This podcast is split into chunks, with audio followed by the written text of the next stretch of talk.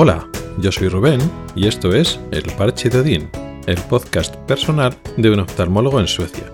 Este es el episodio 103 y voy a hablar de costumbres domésticas. Pero antes un poquito de actualización de qué es lo que está pasando por aquí. Ya me estoy adaptando, ya me estoy haciendo a la idea. Ya están casi todas las cajas de mudanza ya puestas en su sitio y organizadas las cosas. Todavía queda por hacer, pero bueno, más o menos ya vamos funcionando, arreglando los problemillas que siempre surgen después de una mudanza, después de un cambio como este tipo. Un problema que me he estado unos pocos días ahí que me costado solucionarlo ha sido que el, tenía un problema con el ordenador. El disco duro de mi ordenador pues ya ha dejado de funcionar después de nueve años. Pues nada, ya ha caído, ha, ha muerto del todo y he tenido que cambiarlo. Me he planteado si comprarme otro ordenador o solo sustituir el disco duro, pero al final pues he decidido seguir con el mismo ordenador. Y bueno, suponía pues eso, encontrar a alguien que me pudiera cambiar el disco duro, porque el ordenador que tengo es un todo en uno y no es tan fácil, no es tan modular cambiarlo. Cambiar el disco duro, restaurar la copia de seguridad, que era bastante voluminosa. En fin, ha ido todo bien, pero ha, tardado su, su tiempo. Así que ya estoy 100% operativo, con mi ordenador perfectamente funcionando y a tiempo para grabar este siguiente episodio. Y hoy, como decía al principio, quería hablar de ciertas costumbres domésticas, concretamente un par de costumbres domésticas que ya he hablado otras veces, pero me voy a tener un poquito más dando un poco más de valoración. Son costumbres que tienen que ver un poco con las diferencias que se hacen entre Suecia y España. Una de ellas es ventilar la casa, las costumbres de ventilar la casa. En España, y supongo que en otros países, pues igual de cultura similar, pues hay mucha costumbre de ventilar, de pues abrir las habitaciones para ventilar. Y bueno, pues por supuesto eso trae beneficios para no acumular olores, humedades, por un tema de higiene básica, sobre todo para ventilar, por ejemplo, las camas. Curiosamente es interesante ventilar las habitaciones, los dormitorios, cuando las camas están sin hacer abiertas, para que se ventilen también las sábanas de dentro. Pero al margen de eso, en España ventilamos mucho.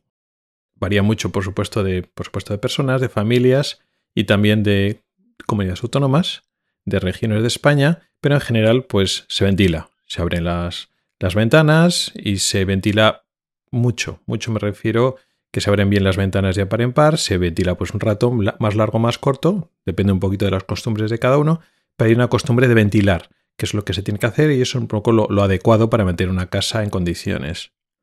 Aquí, en Suecia, como ya expliqué en su momento, hay una cosa que en España no he visto mucho, que son los sistemas de ventilación activa.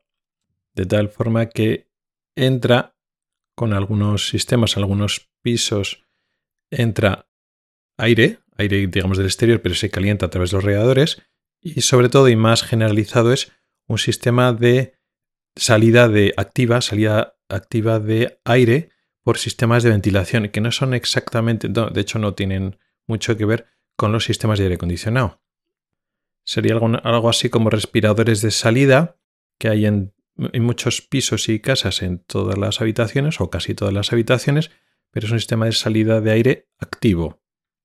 De tal forma que es muy habitual que aquí no se acumulen olores, como por ejemplo en una una casa, en un piso en España donde no ventilas. Si lo tienes todo cerrado y no ventilas, pues al final se acumulan olores y no es lo mejor higiénicamente. Sin embargo, aquí no hace falta la ventilación, digamos, activa abriendo la ventana.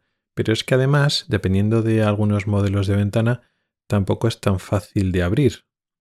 Sí que es cierto que aquí las ventanas normalmente son más pesadas y más gruesas para, por el tema del aislamiento. Aquí las ventanas aíslan en general mucho mejor. Y dependiendo del... eso varía mucho, ¿no? Por ejemplo, en el piso que teníamos en Gotemburgo, pues se podían abrir bastante, aunque luego no, son, no es tan fácil porque tenías que soltarlo de un sitio, pero bueno, cuando lo conseguías soltar, pues se abrían del todo y podías ventilar como en España. No es tan fácil porque el mecanismo pues no es tan sencillo como abrirlo y ya está, pero se podía abrir. Pero ahora, por ejemplo, aquí muchas de las ventanas en la casa donde estamos pues se abren un poquito. Y por ejemplo, si quieres ventilar el dormitorio, pues deja, se pueden abatir un poquito, deja una ranura, un espacio, la ventana del dormitorio, pero no se puede abrir de par en par. ¿Se puede ventilar? Sí, pero cuesta más. Y eso de abrir, ventilar de abrir la ventana de par en par y en 10-15 minutos ya se ha ventilado mucho, aquí no es tan fácil.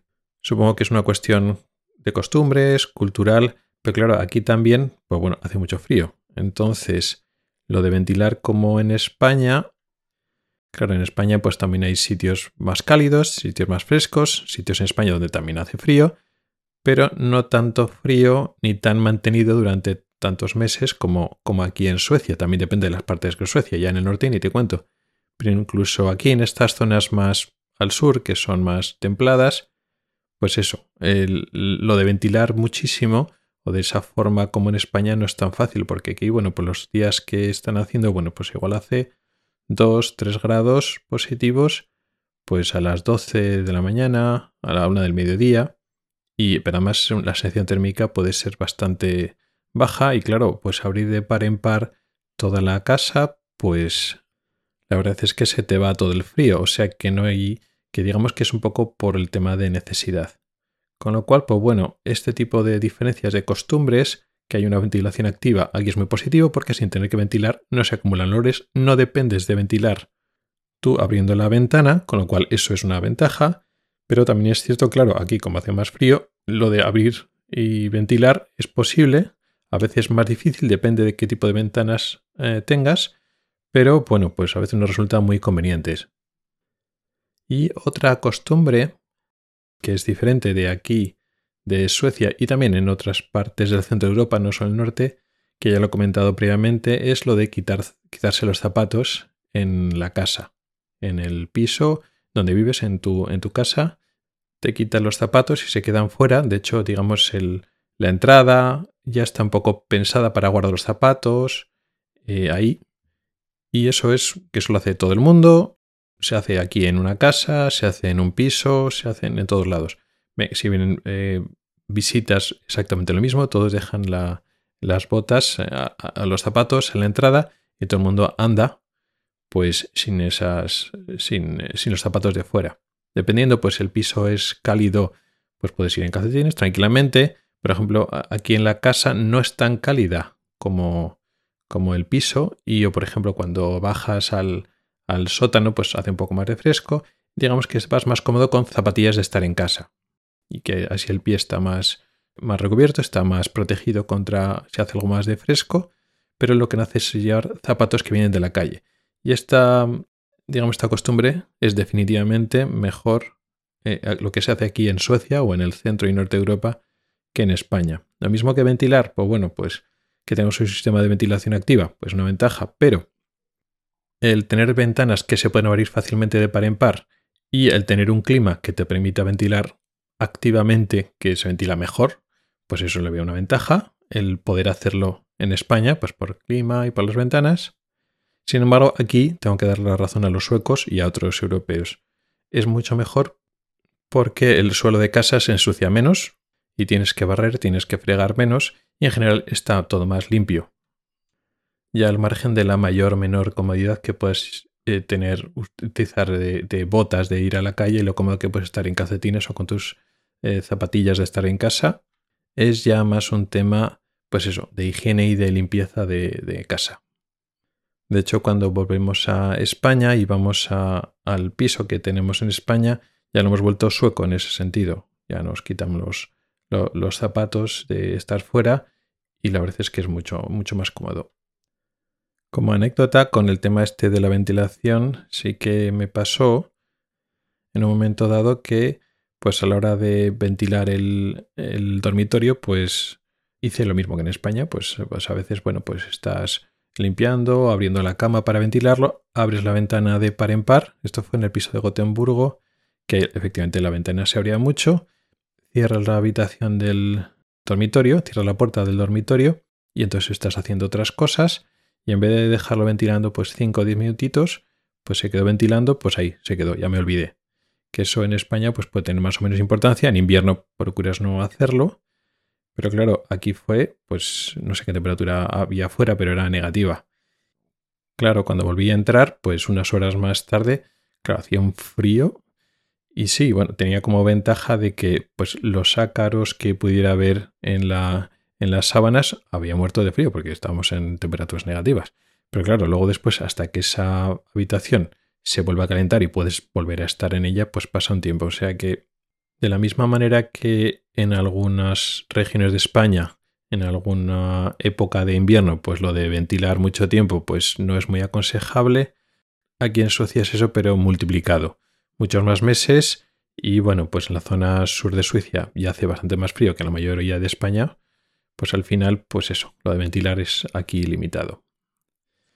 Y eso era un poco lo que quería comentaros para hoy, pero quería abrir un tema que voy a desarrollar la semana que viene. Es un tema que tiene que ver con mi trabajo, pero no voy a explicar en este podcast nada de oftalmología técnicamente, sino voy a eh, utilizar una excusa del trabajo para hablar de lo que hablo un poco por aquí, para hacer reflexiones culturales o de cómo funcionamos los seres humanos, cómo pensamos aunque el motivo sale de un tema más, más concreto, más laboral. Y es que aquí eh, los oftalmólogos, sabéis que la cirugía más habitual que hacemos los oculistas es la cirugía de cataratas. Y aquí en Suecia, al contrario que en España y que en casi todos los países, aquí en Suecia, como decía, se registran las cirugías que hace cada uno de los oftalmólogos cirujanos, que los oftalmólogos que operan cataratas, se registran todas las cataratas que hacen y también se registran las complicaciones. Es un registro nacional, no es un registro exactamente público que puede entrar todo el mundo, pero sí, por ejemplo, los oftalmólogos registrados en este sistema, aparte de pueden ver sus estadísticas, también pueden ver las estadísticas de los demás. Con lo cual, digamos, tus resultados, sobre todo de complicaciones, ¿no? ¿Cuántas cataratas haces al año? y cuántas complicaciones tienes, no es exactamente público de todo el mundo, pero tampoco es exactamente privado. Digamos, es semi privado, semi público, medianamente accesible. Y entonces aquí lanzo la pregunta y, y, explicaré un poco este tema más en el próximo programa, en la semana que viene. ¿Consideréis que eso es positivo o negativo?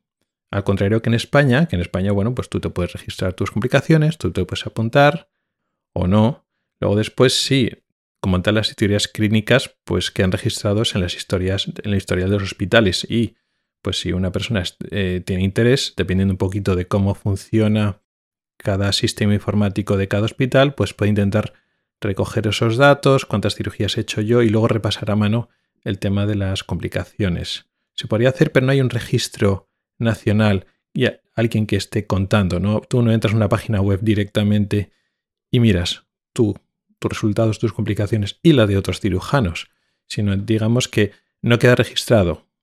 Y sobre todo tú no puedes ver las cirugías, los resultados de las cirugías de otra persona, cuáles son sus estadísticas de, de cirugías que le van bien, que le van mal, su porcentaje de complicaciones. Eso no lo puedes saber.